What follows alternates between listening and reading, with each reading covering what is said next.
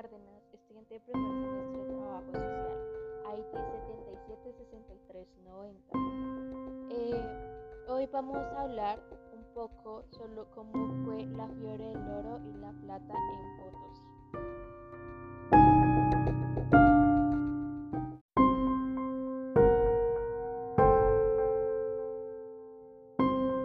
Dicen que hasta las herraduras de los caballos eran de plata en la época del auge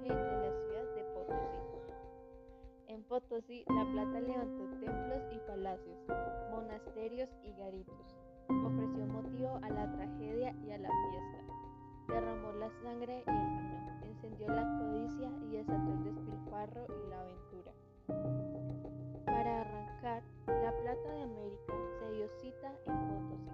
Los capitanes y los ascetas, los caballeros de Lidia y los apóstoles, los soldados y los frailes, convertidos en piñas y lincones, las vísceras del cerro rico alimentaron sustancialmente el desarrollo de Europa. Era el manantial de la plata de América. Potosí contaba con 120.000 habitantes según el, censo de 1573. Solo 28 años habían transcurrido desde que la ciudad brotara entre los páramos andinos y ya tenía como arte de magia la misma población que Londres y más habitantes que Sevilla, Madrid, Roma o París.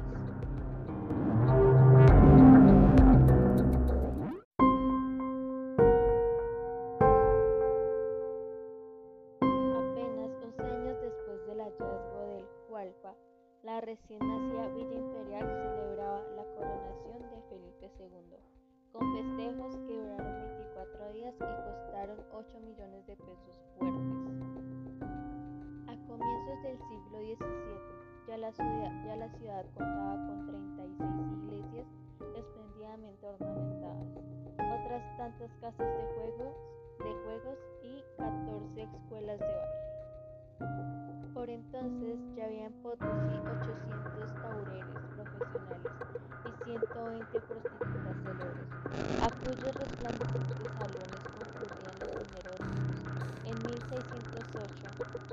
festejaba las fiestas del Santísimo Sacramento, con seis días de comedias y seis noches de máscaras, ocho días de toros y tres de saraos, dos torneos, dos de torneos y otras fiestas.